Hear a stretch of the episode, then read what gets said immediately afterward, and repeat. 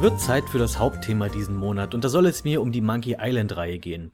Ich habe kürzlich mal Telltale angeschrieben auf Twitter, wie es aussieht, ob jetzt noch ein Monkey Island 6 kommt, aber da warte ich leider noch auf Antwort, also zu dem Zeitpunkt, an dem ich das hier gerade aufnehme. Vielleicht antworten sie mir noch in der Zukunft, mal sehen. Wobei die sind ja momentan sehr damit beschäftigt, irgendwelche komischen Zombie-Spiele mit Quicktime-Events zu machen, whatever. Jedenfalls, die Monkey Island Reihe ist, ja sage ich mal, ein Point-and-Click-Adventure Urgestein, was auf meinem Kanal bislang so gut wie gar nicht behandelt wurde.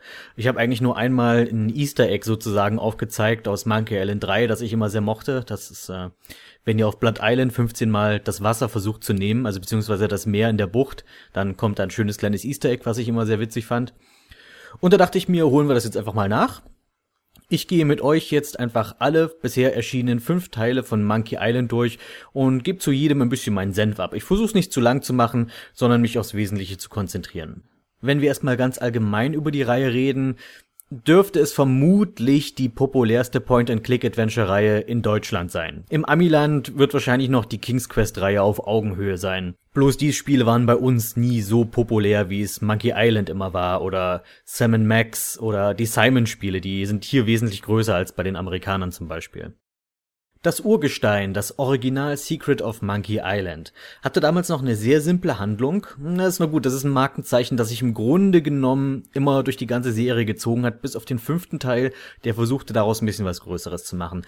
Aber Teil 1, mehr als alle anderen Teile, war wirklich noch komplett simpel und geradeaus, ohne, ohne größere Überraschungen, sage ich mal, in der Story.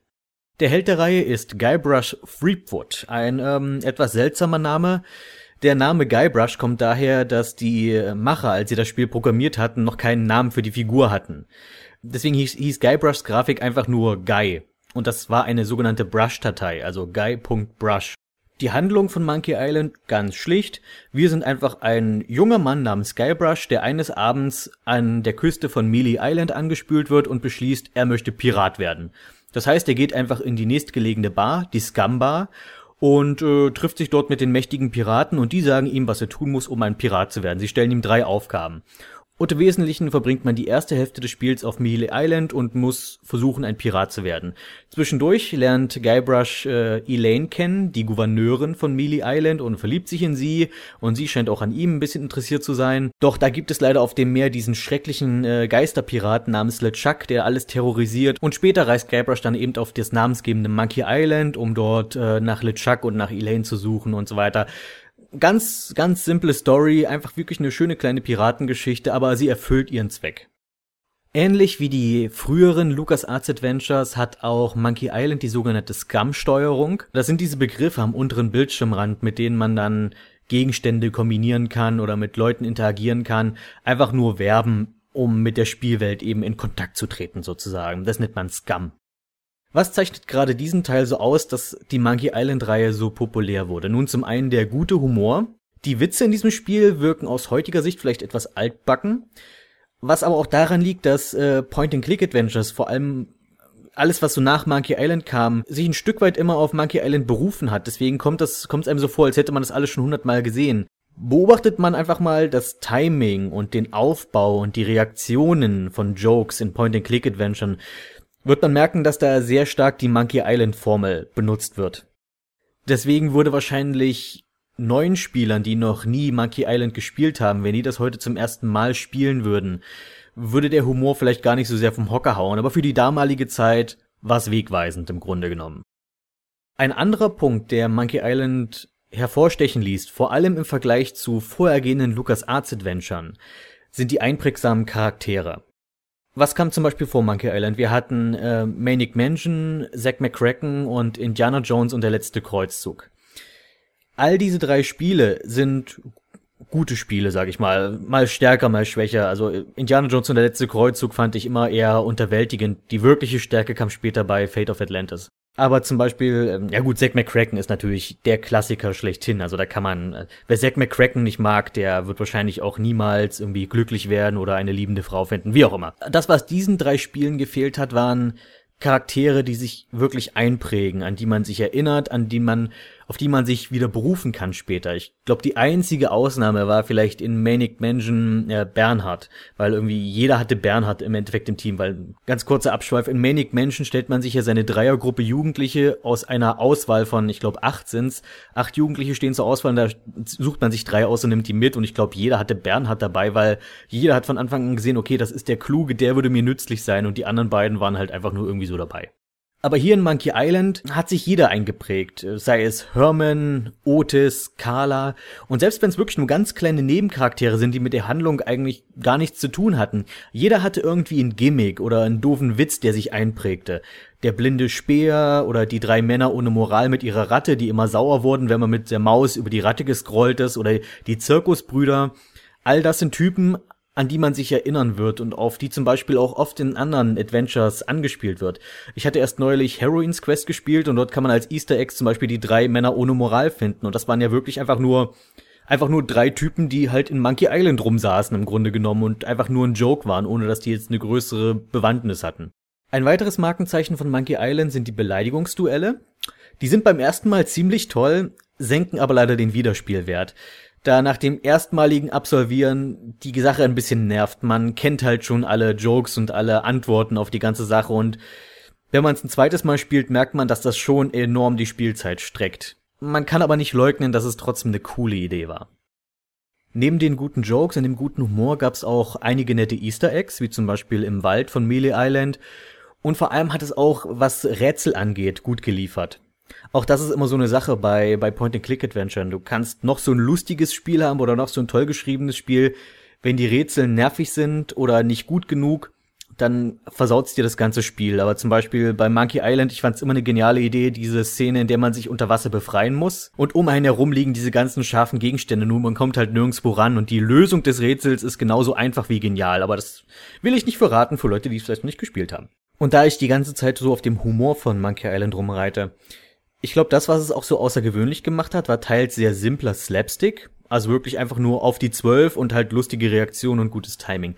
Andererseits hat es aber auch immer mal intellektuelle Witze drin. Zum Beispiel der, der Brückentroll, der den roten Hering will. Ich zum Beispiel habe diesen Joke erst wesentlich später in meinem Leben kapiert, als ich dann mal mitbekommen habe, wofür der rote Hering eigentlich steht. Weiterer großer Bonuspunkt von Monkey Island war der gute Schwierigkeitsgrad. Denn Monkey Island lässt sich auch ohne Lösung gut lösen. Das ist für die Zeit, in der das erschien, nicht selbstverständlich. Gerade wenn man mal so einen Blick auf die Konkurrenz von Sierra und ihre King's Quest Sachen äh, warf. Ebenso muss man das betonen für die damalige Zeit, Monkey Island hat keine Gamebreaker. Auch das komplett anders im Gegensatz zu Sierra, aber auch zu vorhergehenden LucasArts Titeln. Manic Mansion hatte Gamebreaker, Zack McCracken hatte Gamebreaker. Monkey Island war, naja, wesentlich kundenfreundlicher einfach, ohne es zu leicht zu machen. Man hat, glaube ich, einfach gemerkt, ähm, man muss die Spieler nicht quälen, um ihnen eine Herausforderung zu stellen. Manchmal reichen auch einfach gute Ideen und gute Rätsel, um das zu erfüllen. Kleiner Funfact, das erste Monkey Island Spiel ist der einzige Teil, an dem man an einer einzigen Stelle sterben kann. In allen Fortsetzungen kann Guybrush nicht sterben. Also innerhalb der Story schon, aber da ist es dann gewollt. Äh, ich meine hier sterben im Sinne von, man muss neu laden. Das geht nur in Monkey Island 1 und nur an einer einzigen Stelle. Im Großen und Ganzen ist das erste Secret of Monkey Island immer noch eine solide Adventure-Kost und vor allem ein guter Auftakt. Das sage ich deshalb, weil der erste Teil wurde von so ziemlich allen Nachfolgern inzwischen übertrumpft. Ja, mit Teil 4 muss man da noch mal drüber reden, aber ich sag mal so, Teil 2, 3 und 5 sind bessere Spiele als Monkey Island 1. Damit will ich aber nicht von Monkey Islands Verdiensten irgendwie was abnehmen. Also es war nicht nur für die Adventure-Geschichte, sondern ich denke auch für die Videospielgeschichte im Gesamten ein sehr wichtiges Spiel. Monkey Island 2, LeChuck's Revenge, gilt als der Favorit bei den meisten Fans. Sicher nicht unverdient, ich persönlich würde ihn eher auf Platz 3 setzen. Nicht mich hauen, nicht mich hauen. Ich weiß, da werden jetzt gerade viele Monkey Island äh, Hardcore-Fans und Ron Gilbert-Puristen mit dem Kopf schütteln, aber wenn ich die Spiele in eine Reihenfolge bringen müsste, dann wäre für mich Platz 1 ganz eindeutig Monkey Island 3 als das mit Abstand beste Spiel der Reihe. Na, nicht mit großem Abstand, aber auf jeden Fall Platz eins. Danach Monkey Island 5, bitte nicht hauen, ich finde Monkey Island 5 großartig. Dann Monkey Island 2, dann Monkey Island 1 und zum Schluss ja, Monkey Island 4, glaube ich, da keine große Überraschung. Ich denke, da sind wir uns größtenteils einig. Aber konzentrieren wir uns auf Teil 2. In Teil 2 wurde die Grafik wesentlich verbessert und was auch interessant ist, ist, dass Guybrushs Charakter ein Stück weit vertieft wurde. Keine unauslotbaren Tiefen, aber er ist jetzt zumindest ein bisschen mehr als einfach nur ein liebenswerter Dofi, der Pirat werden will. Jetzt ist es ein liebenswerter Dofi mit großer Klappe, der immer dazu neigt, das Falsche zu sagen. Das ist zumindest charakterlich einfach schon mal ein bisschen mehr und sorgt auch für ein paar mehr lustige Momente, also Charaktermomente vor allem. In Monkey Island 2 geht es darum, dass Guybrush den äh, berühmten Schatz Big Whoop finden will und dazu braucht er vier Kartenteile, die über die Karibik verstreut sind und die er dazu erstmal finden muss. Im Laufe der Handlung kehrt dann wie immer LeChuck zurück und will seine Rache haben und auch das wird ein Running Gag für den Rest der Serie bleiben. Ich glaube, was vielen damals, als das Spiel rauskam, nicht so aufgefallen ist und auch was mir erst in der Retrospektive aufgefallen ist, und da muss man auch Repko danken, der da auch viel darauf hingewiesen hat, ist, dass die Handlung von Monkey Island 2 nicht wirklich gut ist. Sie hat viele, viele lose Fäden, vieles wird eingeführt, was dann letztendlich egal ist und einfach fallen gelassen wird. Die Kartenteile am allermeisten. Man verbringt einen Großteil des Spiels damit, diese Kartenteile zu suchen, die man dann nie verwendet. Nur mal zu, zum Rekapitulieren. In LeChucks Festung gibt's eine Explosion und Guybrush wird weggeschleudert und landet zufällig auf der richtigen Insel. Die Kartenteile haben damit überhaupt nichts zu tun. Ähnlich ist es mit Elaine, die hat absolut keine Funktion in dem Spiel. Und leider auch Lago La Grande, der am Anfang als ein großer neuer Antagonist aufgebaut wird und später einfach nicht mehr auftaucht. Das war's. Der kommt dann nur noch ein paar Mal in Zwischensequenzen, aber irgendwie hat man den dann vergessen. Sehr schade. Zu dem Thema kann ich euch übrigens äh, ein Video von Repco empfehlen. Ich verlinke das euch einfach mal in der Beschreibung. Ich, ich habe eine Idee. Wir, wir nehmen das einfach mal als den äh, Repco-Report diesen Monat. Einfach dieses Video.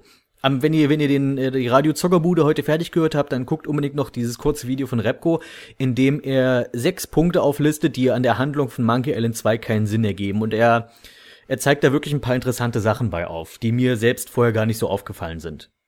Wo wir aber gerade über Lago gesprochen haben. Lago La Grande ist mein Lieblingscharakter in diesem Teil. Das ist einfach so ein kleiner, mieser Giftswerk, der alle Leute tyrannisiert und terrorisiert, aber niemand kann irgendwie was gegen ihn machen und es ist auch nicht ganz klar, warum eigentlich nicht. Er ist im Grunde wie Joe Dalton aus äh, Lucky Luke. Es ist einfach so ein kleiner, fieser Kerl. Und ich finde es ein bisschen schade, dass der nur in diesem Teil vorkam. Ich denke, der hätte Potenzial gehabt für auch spätere Teile. Speziell Monkey Island 4. In Monkey Island 4 wird nochmal ein sehr ähnlicher Charakter eingeführt namens Pecknose Pete. Und da habe ich nicht ganz verstanden, warum, weil ich finde, die Rolle hätte auch locker Lago spielen können. Vom Soundtrack her, der Soundtrack von Monkey Island 2 ist auch sehr populär. Ich muss sagen, ich finde, der schwankt manchmal. Er hat viele, viele gute Stücke, wie zum Beispiel äh, das Örtchen Woodtick. Dann haben wir aber auf der anderen Seite des Spektrums äh, die Musik von zum Beispiel vom Gefängnis von Fat Island, was eins der nervigsten Videospielmusiken ist, die ich je gehört habe. Vor allem, wenn man jetzt äh, meinetwegen im Gefängnis, das Rätsel im Gefängnis ist nicht besonders schwierig, aber angenommen, man bleibt da drin doch mal ein bisschen länger hängen, die Musik treibt einen in den Wahnsinn. Naja gut, fassen wir mal zusammen. Monkey Island 2, tolles Design, es bringt das Karibik-Feeling super rüber. Ich mag es zum Beispiel auch, dass man zwischen mehreren Inseln frei hin und her fahren kann. Der Humor hat nochmal eine Schippe draufgelegt und äh, vor allem das Ganze durch Guybrushs etwas verfeinerten Charakter. Das, was an diesem Spiel wirklich übel saugt und was ich nicht verstehe, was dieser Mist sollte. Und ja, ich weiß, Ron Gilbert-Puristen, wir, wir wissen alle, wohin das jetzt gerade führt, meine kleine Tirade das Ende ist so zum Kotzen. Es ist einfach so dumm und versaut das ganze Spiel eigentlich ein Stück weit. Und ich weiß, äh, Ron Gilbert hat danach die kreative Kontrolle verloren und äh, das hätte bestimmt noch irgendwie alles Sinn ergeben, aber nee, also ehrlich gesagt, ich bin froh, dass Ron Gilbert hier die Kontrolle verloren hat. Mich interessiert jetzt kein Stück, wo das hingeführt hätte. Was ich aber noch ganz kurz erwähnen möchte, bevor wir weitergehen, äh, sind die Monkey Island 1 und 2 Special Editions. Es gibt also Remakes von den ersten beiden Teilen. Die Special Edition von Monkey Island 1 klang in der Theorie gut, wurde aber leider mehr schlecht als recht umgesetzt. Die Idee war es also, Monkey Island zu remaken und man darf jederzeit zwischen der alten und der neuen Grafik per Tastendruck ohne Ladezeiten wechseln. Das ist eine total coole Idee. Dazu kommt, dass man die Synchronsprecher der späteren Teile rangeholt hat und hat diesen Klassiker rückwirkend vertont. Leider nur auf Englisch, aber trotzdem einfach eine tolle Sache. Aber das große Problem. Das Interface dieser neuen Version ist grauenhaft, also die Steuerung. Ich weiß nicht, was sie sich dabei gedacht haben. Es ist übel umständlich und es ist nervtötend und es ist furchtbar. Es macht das ganze Spiel sehr bockig und sehr schwierig zu spielen. Aber die Leute haben sich die Kritik zu Herzen genommen und dann kam die Special Edition von Teil 2 und die hat diese Probleme behoben und dem ganzen Spiel eine zeitgemäße Steuerung gegeben. Das heißt, wir haben auch hier auf Scum verzichtet und haben dem Ganzen einfach diese, diese was man heute viel in Adventures sieht. Einfach, dass die Maus kleine Kontextmenüs öffnet, mit denen man dann alles machen kann und man muss nicht erst irgendwelche Begriffe kombinieren. Was die grafischen Updates angeht, so schwankt das manchmal so von Screen zu Screen. Manchmal sieht die neue Edition schöner aus, aber dann gibt's auch irgendwie Bildschirme, keine Ahnung, da finde ich das Original hat irgendwie mehr Charme oder von den Details her, die wurden nicht so richtig gut übersetzt ins Neue. Aber trotzdem, die Special Edition von Teil 2 kann ich wirklich sehr empfehlen. Die ist wirklich toll. Nicht nur wegen der Synchronisation, sondern auch weil Teil 2 mit einem sehr schönen Extra kommt und das ist ein Audiokommentar von Ron Gilbert und seinen Handlangern. Man kann an verschiedenen Stellen im Spiel einfach eine Taste drücken und dann geht der Audiokommentar Kommentaren und dann kann man direkt von den Entwicklern hören, was die sich damals alles so dabei gedacht haben und was so die Schwierigkeiten waren bei der Entwicklung. Super interessant. Wen, wen so ein bisschen Spielegeschichte interessiert und dann auch noch von einem echten Promi der Spielegeschichte selbst, geht nichts drüber. Wirklich tolle Sache. Noch ein kleiner Minuspunkt. Ich finde die Stimme von Lago Lagrande ein bisschen unpassend. Der hatte ja bislang noch gar keinen Synchronsprecher, weil Teil 2 halt vorher nie vertont wurde. Ich finde seine Stimme ist irgendwie zu tief. Nun zu meinem persönlichen Favoriten, The Curse of Monkey Island, also Monkey Island 3. Und ich muss euch jetzt schon mal vorwarnen, sowohl bei diesem Teil als auch später bei Teil 5, es kann passieren, dass ich da vielleicht ein bisschen überschwänglicher drüber rede, aber ihr solltet mich inzwischen kennen, also ich äh, kann, ich lasse mich halt leicht begeistern. Monkey Island 3 ist für mich neben Simon the Sorcerer 2 das Point-and-Click-Adventure. Es hat eine wunderschöne Zeichentrickoptik und es trifft genau dieses Monkey Island Flair. Ich weiß nicht, wie sie es geschafft haben, aber wenn ich an Monkey Island denke, dann denke ich zum Beispiel an das Intro von Curse of Monkey Island. Vor allem im Zusammenspiel mit der Musik. Ich meine, auch das ist eigentlich bekannt. Ich halte Monkey Island 3 für einen fantastischen Soundtrack, eine der besten Vertonungen aller Zeiten. Das äh, Hauptthema von Monkey Island 3 war sogar damals auf meiner äh, Top 10 Videospielthemen. Und diese Liste ist nun inzwischen alles andere als noch wirklich aktuell. Viele Sachen wären jetzt wohl nicht mehr so drauf, wie sie früher waren. Zum Beispiel Eyes on Me wäre inzwischen völlig raus und wahrscheinlich durch ähm, Justice of the Moon ersetzt, würde ich denken. Aber Monkey Island 3 wäre noch ziemlich weit oben dabei. Genauso übrigens Tickerbar Symphony, aber auch das glaube ich keine große Überraschung.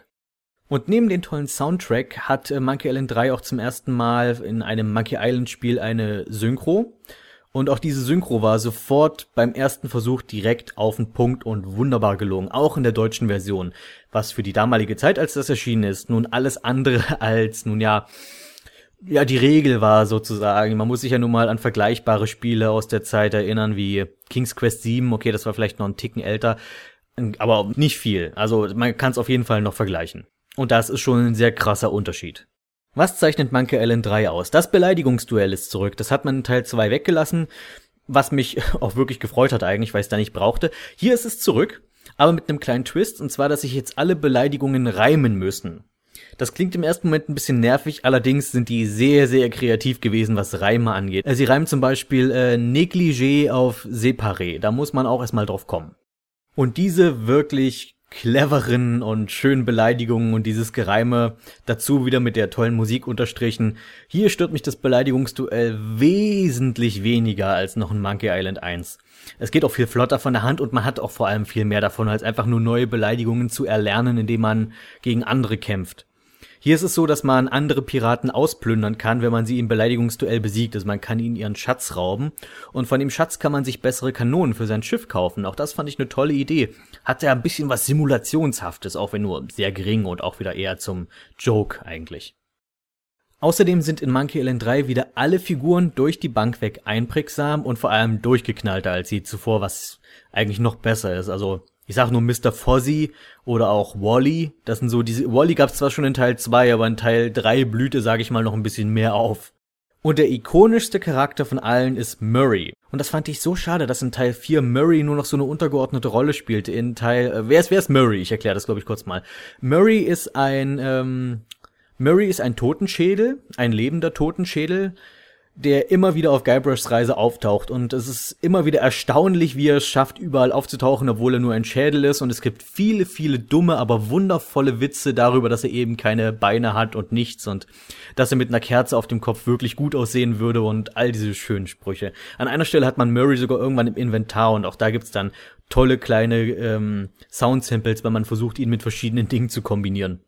Die Handlung von Monkey Island 3 ignoriert größtenteils das Ende von Teil 2. Also es fängt zwar damit an, dass Guybrush von Monkey Island wegfährt, aber es bezieht sich, es gibt fast gar keinen Bezug zu, zu dem, zu Big Whoop mehr. Also es ist nur noch so, im übertragenen Sinne wird einfach nur gesagt, ja, da, da war mal was, aber ach, egal, hier, hier ist die neue Handlung, hier geht's weiter. Und ich weiß, das hat, wie ich es vorhin schon gesagt habe, viele Leute, die Ron Gilbert verehren, hat das angepisst weil das eben nicht Ron Gilberts Vision für die Reihe war, aber mich persönlich hat's überhaupt nicht gestört.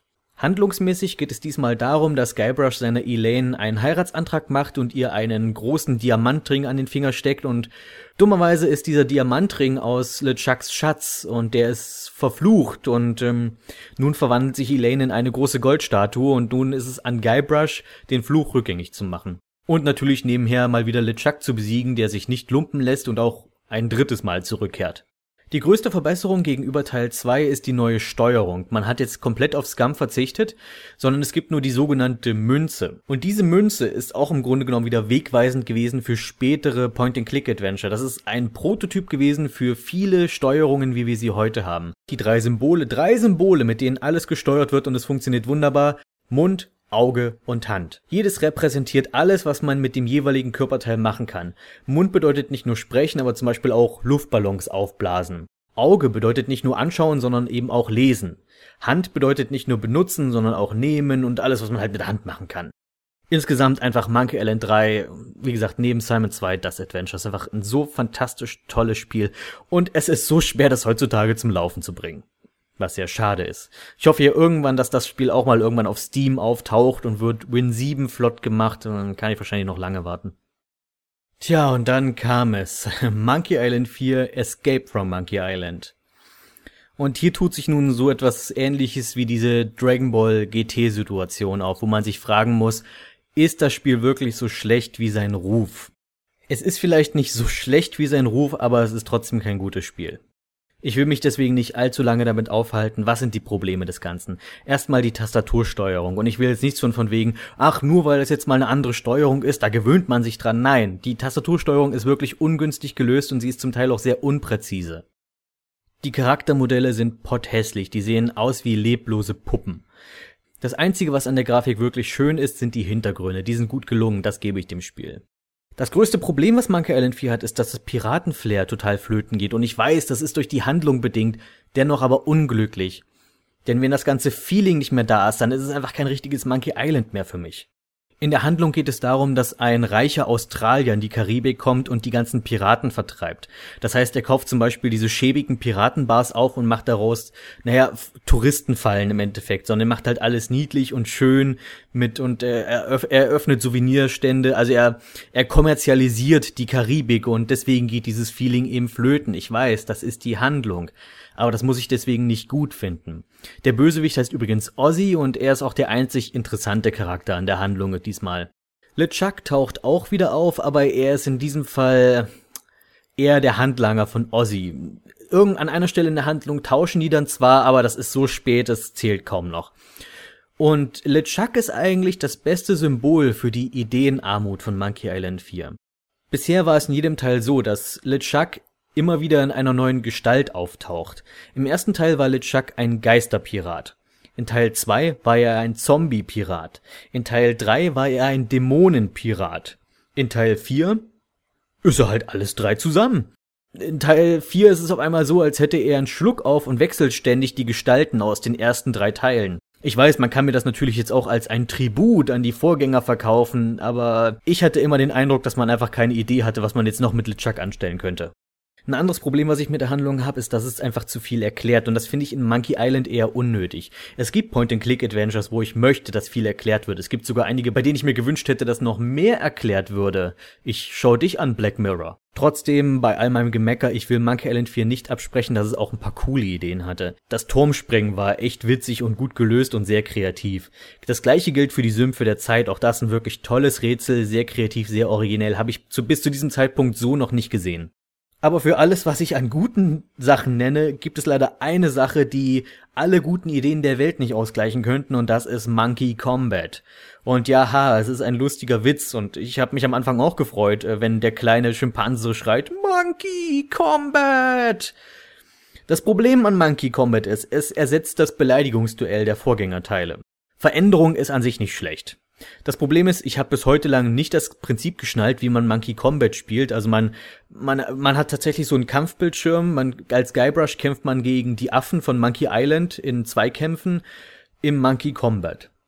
Und man muss verschiedene Monkey Combat Posen machen und die stechen sich gegenseitig aus. Aber irgendwie habe ich das, das Prinzip, was dahinter steckt. Das ist auch kein Steinschere-Papier-Prinzip. Manchmal funktioniert diese Figur gegen die andere, aber umgekehrt dann wieder nicht und äh, und das andere Problem ist, dass es einfach scheiße langweilig ist. Das Coole an den Beleidigungsduellen in Teil 3 war eben die cleveren Reime und wie sie mit der Sprache gespielt haben. Alles, was wir in Monkey Combat haben, ist ik, ak, up, uk, ak, ip. Diese ganzen Iks und Ups, die bestimmen dann letztlich deine äh, Figur, die du machst im Monkey Combat, aber es ist einfach nur nervig und es ist doof. Ah! Ach, Monkey Island 4. Es hätte so viel mehr sein können. Es, das Spiel hatte echt Potenzial. Es ist nicht das schlechteste Spiel, was ich je gespielt habe. Es ist auch nicht das schlechteste Adventure, was ich je gespielt habe. Aber es ist der schlechteste Monkey Island Teil und ich glaube, da gibt's auch keine Diskussion. Und schlussendlich Monkey Island 5. Aber bevor wir über Monkey Island 5 reden, möchte ich gerne eine Sache loswerden.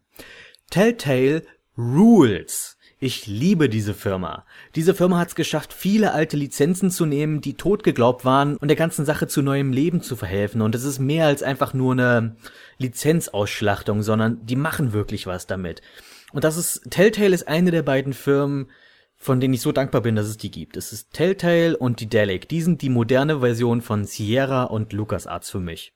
Und ich weiß, viele Leute stehen gerade die Delic ähm, kritisch gegenüber, weil sie im Grunde genommen das Genre nicht vorantreiben, das Genre des Point-and-Click-Adventures, sondern im Grunde genommen immer wieder näher dasselbe machen. Demi hat das mal gut formuliert. Die Delic hat eigentlich das gemachte Nest von LucasArts vorgefunden und sich einfach reingesetzt und macht jetzt nach der gleichen Formel einfach nur ein Spiel nach dem anderen. Das sehe ich zwar ganz ähnlich, ich gebe aber die Delic vor allem äh, diesen Pluspunkt, dass sie in Sachen Gameplay immer wieder liefern, dass es ihnen immer wieder gelingt, neue und gute Rätsel zu entwickeln. Auch wenn es stimmt, dass sie das Genre nicht wirklich weiterentwickeln, sondern im Grunde genommen immer nur dasselbe machen, aber eben gut machen. Aber warum erwähne ich überhaupt Telltale? Nun, LucasArts hat ja aufgehört, Monkey Island Spiele zu entwickeln und da kam Telltale des Weges und hat gesagt, hey, machen wir jetzt einfach ein neues Monkey Island Spiel und so kam Tales of Monkey Island. Und ich weiß, dass viele Leute dem fünften Teil kritisch gegenüberstehen und das sind auch dieselben Leute, die Teil 3 kritisch gegenüberstehen und sagen, nein, nur Monkey Island 1 und 2 sind das wahre. Ich habe ja schon gesagt, dass ich denke, dass es der zweitbeste Teil der Reihe ist. Und wenn ich mich sogar noch ein Stückchen weiter aus dem Fenster lehnen dürfte, dann würde ich sogar sagen, es ist der beste Teil, was das Storywriting angeht. Es ist der erste Teil von Monkey Island, in dem die Geschichte vor allem im Vordergrund steht. Weniger die Rätsel, mehr die Geschichte. Und die Geschichte ist tatsächlich gut gelungen. Das Spiel erschien in fünf Episoden, die kann man inzwischen alle zusammen kaufen das ist auch sehr schön so. Und äh, die Qualität der Episoden schwankt zwar ein wenig, also gerade Episode 1 ist ein bisschen so ein holpriger Start. Ich war da am Anfang auch sehr skeptisch, als das losging. Ich dachte, okay, ziemlich viel Exposition und äh, man hat noch nicht so richtig gesehen, wo das Ganze hinführt. Episode 5, die letzte Episode, war ich auch kein großer Fan von, weil das litt vor allem unter vielem sehr nervigen Backtracking, also auch sehr unnötiges vieles Backtracking. Aber die drei Episoden dazwischen, zwei, drei und vier, sind großartig. Die sind toll geschrieben. Alle Charaktere haben eine gewisse Funktion. Die Charaktere sind wieder einprägsam. Das ist ein Punkt, ich glaube, das habe ich inzwischen klar gemacht, ist mir wichtig. Und die Handlung fühlt sich einfach rund an. Man hat das Gefühl, okay, hier hat sich wirklich jemand hingesetzt, hat das Ding von Anfang an bis Ende durchgeschrieben und hat nicht so kleine dumme Logiklöcher wie zum Beispiel die Kartenteile bei Monkey Island 2 drin gelassen. Was passiert nur ganz grob? Äh, Guybrush ist mal wieder in einem Kampf mit LeChuck verstrickt. Er schafft es, LeChuck mit einer Voodoo-Magie zu attackieren und nimmt LeChuck quasi seinen untoten Fluch. Also LeChuck wird wieder zu einem richtigen Menschen. Das Problem ist nur, dass sein Fluch und seine Boshaftigkeit und sein ganzer schlechter Charakter irgendwo hin müssen. Und die verbreiten sich jetzt als sogenannte Piratenpocken über die ganze Karibik. Und wer immer sich die Pocken einfängt, der wird selbst zu einem, naja, äh, zu einem wutentbrannten Choleriker und bösartig und verändert seine Persönlichkeit im Wesentlichen. Das heißt, Guybrush hat nun die Aufgabe, den angerichteten Schaden wieder zu begradigen, die Piratenpockenepidemie einzudämmen, und er verbündet sich dafür auch mit seinem alten Feind LeChuck, der nun scheinbar einer der Guten ist. Und sie machen sich auf die Suche nach dem großen Schwamm. Das ist ein uralter Tiefseeschwamm, der eben auch böse Voodoo-Flüche aufsaugen kann. So mächtig ist der. Und den suchen wir. Was auch wieder eine abgefahrene und einfach sehr coole Handlung ist. Was ich auch sehr schätze an Teil 5 ist die gute Charakterentwicklung. Besonders Guybrushs unzerstörbare Treue zu Elaine wird oftmals thematisiert. Und äh, das hat mich sogar zum Teil auch mitgerissen, weil ich denke, Elaine ist wirklich nicht die einfachste Frau, mit der man zusammen sein kann. Und Guybrush muss wirklich viel, viel durchmachen wegen ihr in diesem Teil. Und er ist trotzdem, es, es, steht, stellt sich für ihn nicht mal in Frage, ob er Elaine verlassen würde. Und das, obwohl wir einen neuen Charakter eingeführt bekommen, einen Charakter, den ich auch sehr mag und mein Lieblingscharakter aus diesem Teil, und das ist Morgan Le Flay. Äh, ein neuer weiblicher Charakter und eine Piratenjägerin, die Jagd auf Guybrush macht. Wir kriegen auch im Laufe der Zeit mit, warum sie Piratenjägerin ist und Jagd auf Guybrush macht. Sie ist ein Guybrush-Fangirl, weil Guybrush ist inzwischen berühmt in der Karibik, weil er schon so oft LeChuck besiegt hat und die Welt gerettet hat. Und äh, Morgan ist verliebt in Guybrush und weil sie aber nicht so normal an ihn rankommt, ist sie Piratenjägerin geworden, um so immer einen Vorwand zu haben, um in seiner Nähe zu sein. Und dabei ist sie aber auch so verflucht liebenswert. Sie versucht immer tough zu sein und hat auch ihre Badass-Momente, ist aber trotzdem witzig und einfach ein toller Charakter. Eine wirklich schöne Ergänzung für den Monkey Island Kader. Und ich hoffe, wir sehen sie in eventuellen zusätzlichen Teilen nochmal wieder. Und ich saß so oft bei Monkey Island 5 davor und dachte, Guybrush, du Idiot, lass Elaine laufen und nimm Morgan. Die ist so viel besser, die ist so viel cleverer, so viel cooler als dumme Elaine. Okay, Elaine ist nicht dumm. Nein, Elaine ist an sich auch eine tolle Person und so weiter, aber komm, Morgan ist eindeutig besser. Aber das muss man wirklich Guybrush lassen. Guybrush hält immer zu Elaine was der ganzen Sache sogar ein bisschen Tragik verleiht, weil Guybrush auch viel, viel mehr wieder interagiert mit anderen Charakteren als mit Elaine. Und nach einer Weile stellt sich sogar die, die, die treue Frage im Sinne von, ist denn Elaine immer treu für Guybrush? Und auch dieses Misstrauen spielt da schon eine gewisse Rolle. Guybrush misstraut ihr nie, aber wir als Spieler tun das. Ach ja, ich sollte vielleicht auch ein bisschen was über das Gameplay erzählen. Ähm, ich glaube, da kann ich es kurz machen. Gameplay ist rundum gelungen. Viele originelle Rätsel, sei es die Dschungelkarte zu entschlüsseln, Actionfiguren zu fälschen und einfach alles, was mit der Seekuh zu tun hat. Ja, Seekühe spielen eine große Rolle in Monkey Island 5 und äh, immer wenn es um die Seekuh geht, und das handelt immerhin ein ganzes Kapitel in einer Seekuh, ich will noch nicht zu viel verraten, aber man verbringt ein ganzes Kapitel in einer Seekuh und einfach großartig und sehr clever und wirklich spaßig. Am Ende erwartet den Spieler ein richtig fieser Cliffhanger. Das heißt, ich muss hier nochmal voller Inbrunst sagen, Telltale, bitte mehr davon, macht Monkey Island 6. Ich will wissen, wie es weitergeht. Vor einiger Zeit habe ich sowohl hier auf YouTube als auch im Radio das letzte Album der Band The Megas vorgestellt. Damals ging es um History Repeating Blue, eine CD voller Neuinterpretationen des Mega Man 3 Soundtracks, denn The Megas, das deutet der Name ja schon an, ist eine Mega Man Coverband. Sie nehmen alte Melodien der NES-Reihe, machen daraus Rockmusik und schreiben passende Texte. So auch beim neuen Tonträger History Repeating Red. Das klingt im Vergleich dann etwa so.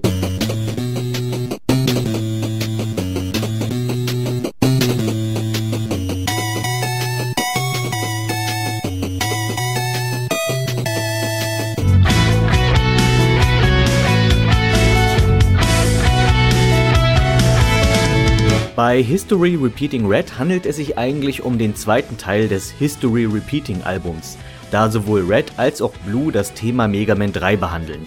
Das vergisst man nur halt schnell mal, wenn ich mir anschaue, wie viel Zeit zwischen beiden Teilen des Albums lag, immerhin zwei Jahre. Wie üblich bei den Megas liegt besonderer Fokus auf dem Erzählen einer Geschichte, die sich über alle Tracks erstreckt und den Mega Man Spielen einen ernsteren, beinahe dunklen Anstrich verpassen. So werden beispielsweise die Themen der Robot Master aus der Ich-Perspektive gesungen, damit diese ihre Handlungen erklären können, oft mit tragischem Unterton. Natürlich kommt der Liebling der Fans Proto-Man dabei nicht zu kurz.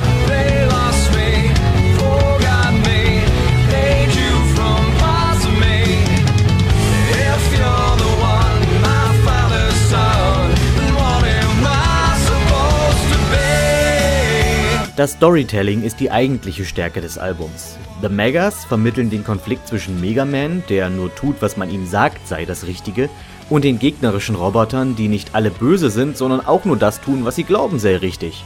Wir als Hörer wissen, dass sie dem Untergang geweiht sind, und das macht es umso tragischer, wenn wir vorher noch ihre Charaktere und Motivationen mit solchem Detailgrad vermittelt bekommen. Beispielsweise Gemini Man, der ständig Selbstgespräche mit seinem Spiegelbild führt. Gemini,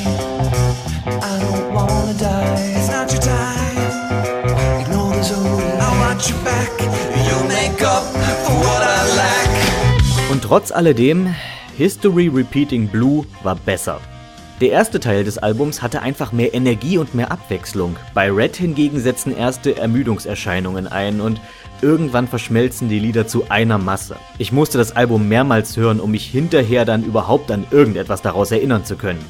Das liegt weniger an der lyrischen Qualität, sondern daran, dass der musikalische Stil und die Emotionen des Sängers immer gleich bedrückend bleiben.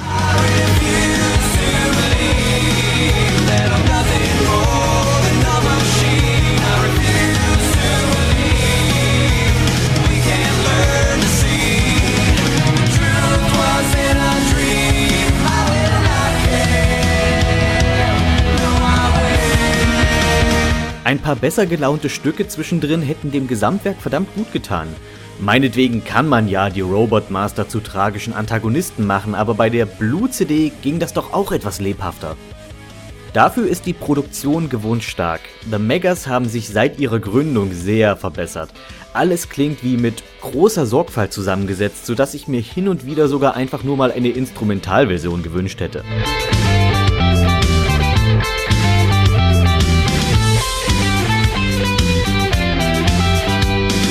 History Repeating Red ist kein schlechtes, aber auch kein wirklich gutes Album. Mir fehlt einfach die Vielfalt und die Experimentierfreudigkeit der Vorgänger.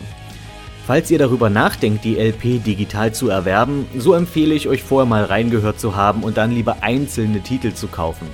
Harder Than Steel und I'm Not the Breakman haben mir persönlich zum Beispiel sehr gefallen. Mal sehen, wie es mit der Band hiernach weitergeht. Ich habe nämlich das Gefühl, dass, wenn die Jungs ihre Fühler nicht über den Mega Man-Rand hinausstrecken, sich die Probleme mit ihrem roten Album wiederholen werden. History repeating sozusagen. Ah, nach all den Jahren endlich wieder Sin City. Was hat mich der erste Teil damals begeistert? Frank Miller und Robert Rodriguez haben es geschafft, eine richtig geile Comic-Verfilmung ins Kino zu bringen. Und jetzt, nach neun langen Jahren des Wartens, läuft endlich der zweite Teil im Kino. Sin City 2, A Dame to Kill For, so der volle Titel. Und wie in Kinofortsetzungen so üblich erwartete ich nun mehr von allem. Mehr Blut, mehr Sex, mehr Gewalt, mehr zwielichtige Gestalten, mehr hanebüchene Action und generell mehr Frank Millerschen Wahnsinn. Und ob der zweite Teil diese Erwartungen erfüllen konnte, das klären wir jetzt. Um besser über den Film sprechen zu können, werde ich aber zumindest Teil 1 als bekannt voraussetzen. Wer den noch gucken und sich nicht spoilen lassen möchte, der springe bitte zum nächsten Kapitel. Noch da? Okay. Sin City 2 ist genau wie sein Vorgänger wieder episodisch aufgebaut und folgt keiner chronologischen Reihenfolge. Die einzelnen Geschichten springen demnach munter zwischen den Zeiten hin und her, dieser Umstand lässt praktischerweise das Wiederauftauchen von in Teil 1 bereits verstorbenen Charakteren zu. So sehen wir also Mickey Rourke als sympathische Ein-Mann-Armee Marv wieder und auch der alte Haudegen Hartigan, gespielt von Bruce Willis, hat wieder eine kleine Rolle. Die Geschichte um die namensgebende Dame to Kill For, gespielt von der die meiste Zeit nackigen Eva Green, bildet den Kern des Films und ist gleichzeitig auch die interessanteste der Geschichten, aus denen sich der Film zusammensetzt. Was aber nicht viel heißen will. Denn auch wenn Eva Green und Josh Brolin, der dieses Mal den Dwight verkörpert, eine gute Performance abliefern, so vermag die Geschichte um die Dame, für die man töten würde, nicht so recht zu fesseln. Und wenn das schon die beste der Geschichten war, wie mögen dann die anderen sein? Tja. Und nachdem ich es jetzt schon leicht angedeutet habe, kommen wir zur harten Wahrheit über den Film, Sin City 2 ist leider gähnend langweilig. Man mag es nach dem grandiosen Vorgänger kaum glauben, aber in Teil 2 kommt zu keinem Zeitpunkt so etwas wie Spannung oder Spaß auf. Man merkt leider deutlich, dass Frank Miller sich die besten seiner Sin City Stories schon für den ersten Film rausgepickt hatte. Für den zweiten hat er eigens zwei neue Geschichten geschrieben. Was diese neuen Kapitel angeht, so glänzen die leider mit einer dicken Portion Belanglosigkeit. Da wäre die Geschichte um den arroganten Glücksspieler John, gespielt vom keinesfalls untalentierten Joseph Gordon-Levitt, die durchaus ganz packend beginnt, aber leider unfassbar lahm endet. So als wäre Frank Miller auf den letzten Seiten aufgefallen, dass er ja morgen das Drehbuch abgeben und außerdem noch Wäsche waschen und seine Steuererklärung machen muss. Und dann wäre da noch die Geschichte um Gogo Girl Nancy, gespielt von der wieder einmal brachial sexy in Szene gesetzten Jessica Alba. Und zur einzigen wirklichen Fortsetzungsgeschichte. Und diese letzte Story ist es, die mir den Film letztendlich wirklich sauer aufstoßen lässt. Sind die anderen Episoden nur lahm, so tut die Nancy-Geschichte etwas für eine Fortsetzung Unverzeihliches. Sie schadet dem Original. Erinnern wir uns. In Sin City 1 geht der alte Haudegen Hartigan durch die Hölle, um die damals noch kleine Nancy zu beschützen. All das erträgt er, damit es Nancy gut geht und opfert sich schließlich selbst, um alle Spuren, die zu ihr führen, zu tilgen.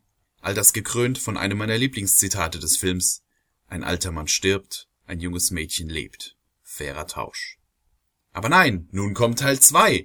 Und was macht die olle Nancy? Anstatt den Ball flach zu halten und sich ihres mehr als teuer erkauften Lebens zu erfreuen, schmiedet sie Rachepläne. Super Idee.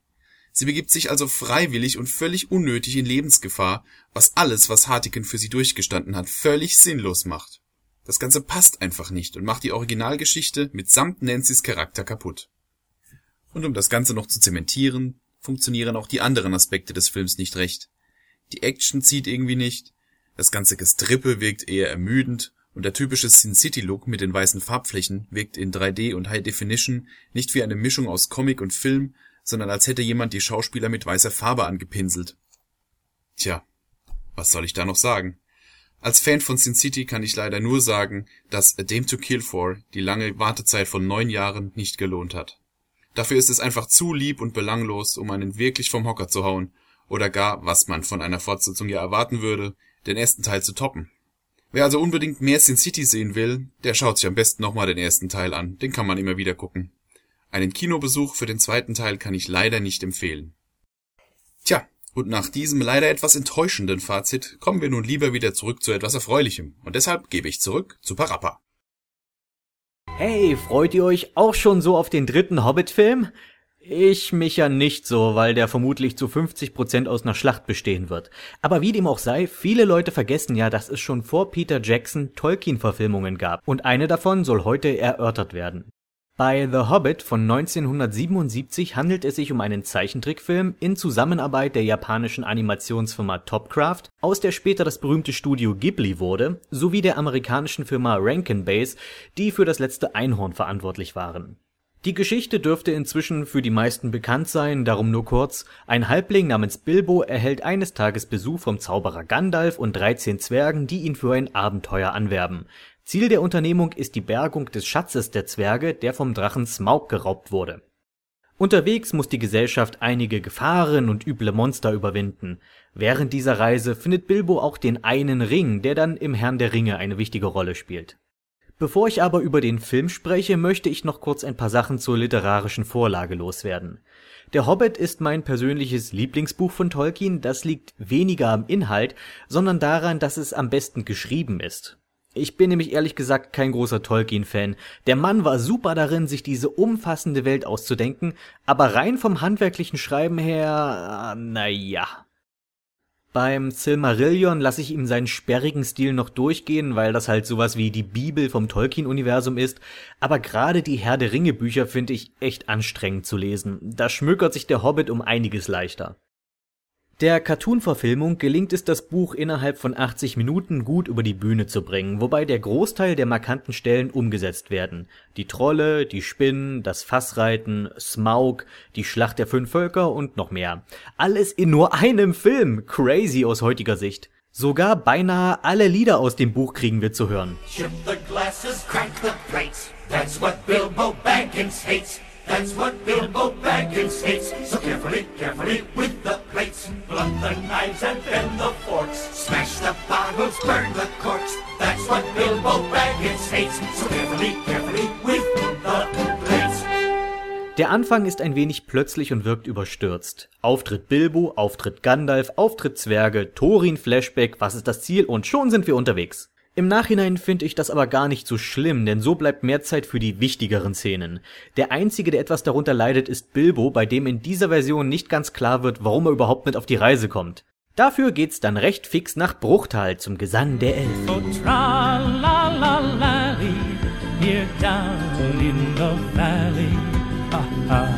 ja, ich nenne die nervigen Spitzohren Elfen. Elben klingt irgendwie dämlich und erinnert mich mehr an ein Gewässer, das im Riesengebirge entspringt und von Zeit zu Zeit Meißen überschwemmt.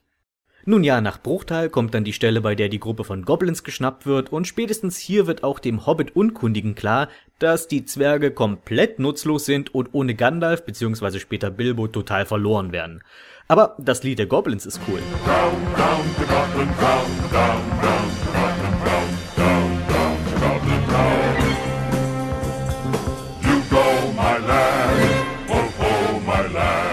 Ihr merkt schon, ich setze gerne die Musik des Filmes ein, denn die ist auch wirklich toll gelungen. Ich weiß, die Peter Jackson Filme kriegen einiges an Kritik ab. Mit den meisten davon habe ich wenig Probleme, aber was ich wirklich schade fand bei diesen Hobbit Monumentalfilmen, war, dass zu wenig Lieder aus dem Buch umgesetzt wurden. Ich vermisse jetzt nicht gerade Funny Little Things, das ist selbst im Trickfilm albern, aber was ist mit dem Fassreiter-Song?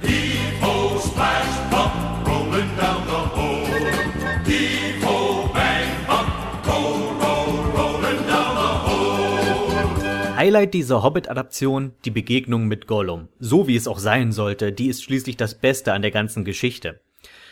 Der alte Smiagol hat hier etwas Froschhaftes an sich, was für viele Fans sicher etwas befremdlich sein dürfte. Überhaupt sind die Designs überraschend eigentümlich. Die Zwerge sind allesamt ziemlich hässlich. Die Goblins sehen nach nichts aus, was ich kenne, schon gar nicht goblinisch, und Smaug ist eine Katze.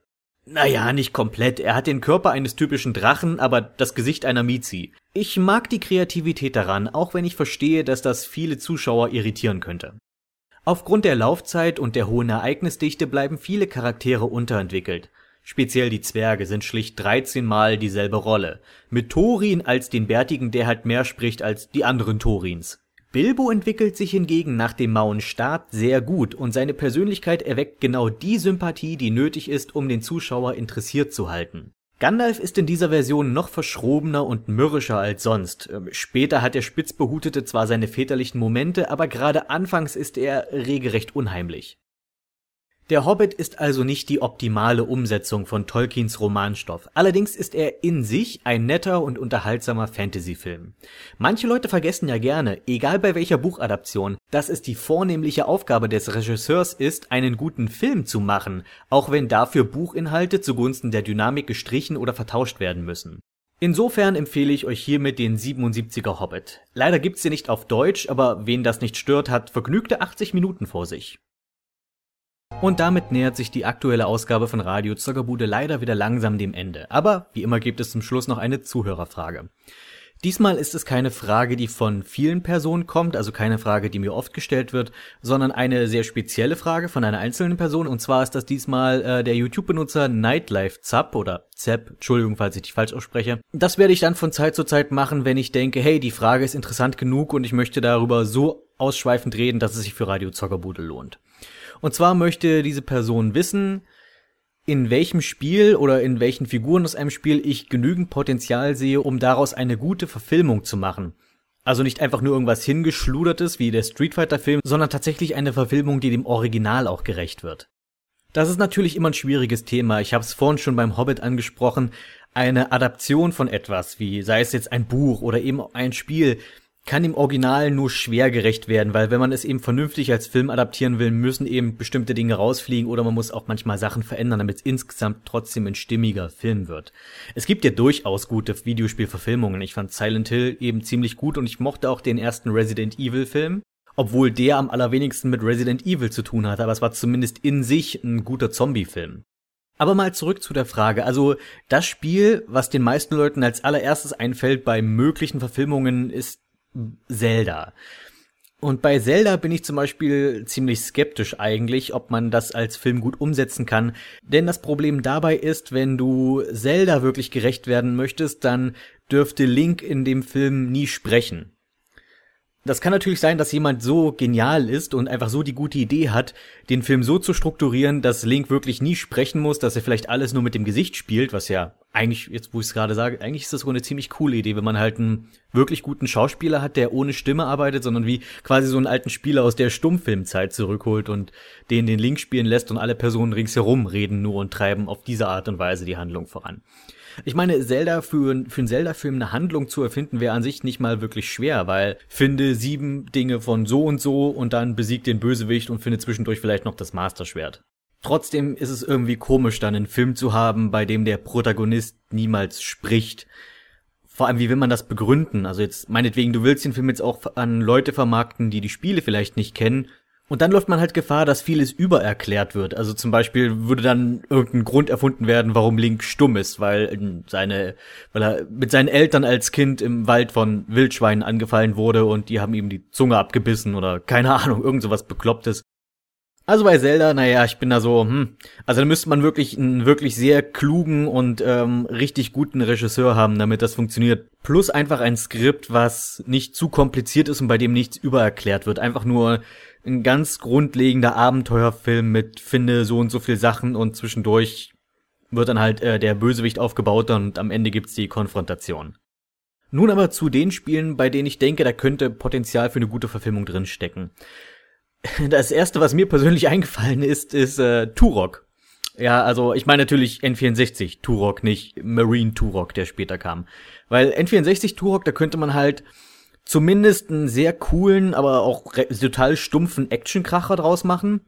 Allerdings nicht einfach nur einen normalen Actionkracher, sondern halt einen, der auch ein interessantes Setting hat nebenbei, weil wenn man sich mal die Turok-Spiele anschaut, dann hat man eigentlich alles Mögliche drin, was irgendwie crazy ist. Ich meine, es hat Dinosaurier und es hat Cyborgs und Barbaren, je nachdem, welche du, welche Version du spielst. Und äh, es hat total abgefahrene außerirdische Waffen und der Held ist ein Indianer aus irgendeinem Grund. Da kann man schon einiges mitmachen.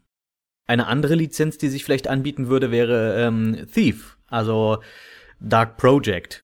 Weil Garrett ist an sich ein cooler Typ, der auch als Held sehr schön funktionieren würde, aber der eben kein typischer Held ist, weil er halt ein Dieb ist. Weil Garrett ist sehr talentiert und auch auf seine Art und Weise stark, aber nicht typisch heldenstark. Also er sucht eben nicht die Konfrontation direkt, sondern er schleicht in den Schatten. Und dann nimmt man sich einfach die Handlung von einem der Thief-Teile und setzt das als Film um. Ob man nun direkt den ersten Dark Project nimmt oder den dritten, den ich sehr mochte, Deadly Shadows, oder einfach eine Kombination aus beiden. Man nimmt die Vorgeschichte aus Dark Project und führt das dann in die Handlung von Deadly Shadows. Und auch hier ist es ähnlich wie bei Turok, dass man ein sehr interessantes Setting hat, in dem man das spielen lassen kann, was es eben auch vielleicht interessant für die breite Masse macht, weil das etwas ist, was man nun nicht dauernd gesehen hat. Dieses Mittelalter-Szenario vermischt mit Steampunk. Idee Nummer drei, und ich weiß, die klingt noch seltsamer als die anderen beiden, äh, Icewind Dale.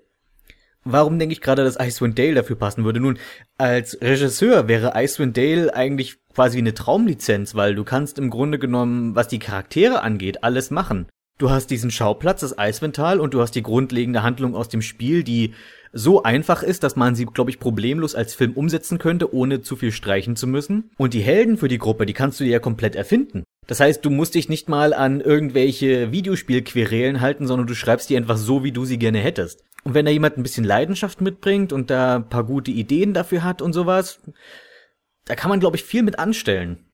Eine weitere Idee, äh, God of War. Okay, das ist ein bisschen was offensichtlicheres. Weil God of War ist an sich schon gut inszeniert. Das Beste an dem Spiel sind ja die Zwischensequenzen im Grunde genommen. Ich habe ja, glaube ich, schon hin und wieder erwähnt, dass ich kein God of War-Fan bin, was an dem Gameplay liegt. Weil es mir persönlich einfach zu stumpf ist. Und ich mag ja an sich Hack and Slay, bloß das Problem ist, dass es dann, es muss noch irgendwas haben, was mich dann irgendwie reizt, das Ganze auch durchzuspielen entweder ein Zwei-Spieler-Modus oder das Gameplay muss so gut sein, dass diese Stumpfheit mich trotzdem motiviert weiterzumachen und das hat das Spiel leider nicht. Was ich diesem Spiel aber immer zugute halten werde, ist die Inszenierung. Und auch hier ist wieder die Handlung simpel genug, um daraus einen vernünftigen Film machen zu können. In der Hauptrolle, keine Ahnung, Vin Diesel. Hm, schon geht's los. Die nächste Idee, die mir kam, war Secret of Evermore. Secret of Evermore, die Grundidee ist eigentlich sehr klassisch, wenn man es mal genau nimmt.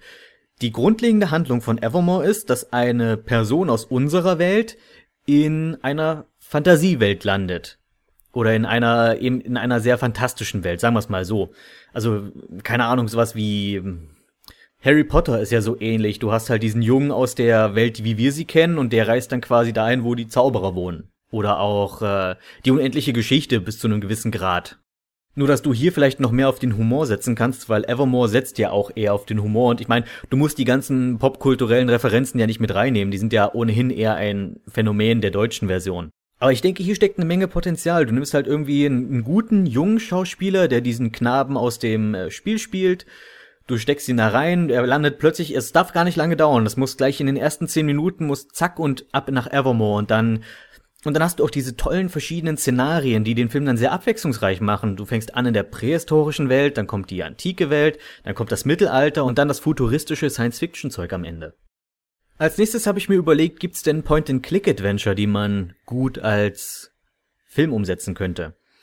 Naja, da sind halt schon mal die meisten Detektivspiele mit dabei. Also ich denke, man könnte aus Black Mirror sicherlich was machen, wenn man gut schreiben würde. Oder man äh, kann auch aus den einen der Baphomets Flugteile irgendwas machen, vermutlich. Das Adventure, was ich mir persönlich aber als Film wünschen würde, wäre The Night of the Rabbit. Das ist ein relativ neues Point-and-Click-Adventure. Und da müsste man gar nicht mal viel dran ändern. Also der grundsätzliche Zeichentrickstil ist schon sehr schön. Man muss natürlich die Animation verbessern und alles und das cineastischer machen. Aber der Stil an sich passt schon perfekt. Den muss man eigentlich nur so wie er ist umsetzen. Die Handlung ist nicht zu simpel und nicht zu komplex, auch hier wieder für einen Film sehr gut geeignet. Und vor allem bietet es auch viele verschiedene Charaktere, auf die man gut aufbauen kann. Also einer der wichtigen Personen in dem Spiel ist ja Plato der Frosch. Wenn man dessen Charakter einfach noch ein bisschen vertieft, kann da echt was Gutes bei rauskommen. Naja, Jeremy, der Hauptcharakter, ist auch eher so noch ein bisschen unbeschriebenes Blatt im Spiel und auch da kann man was mitmachen. Mich hat Jeremy immer so ein bisschen an Christopher Robin aus Winnie Pooh erinnert und Winnie Pooh ist ja auch eine schöne Lizenz.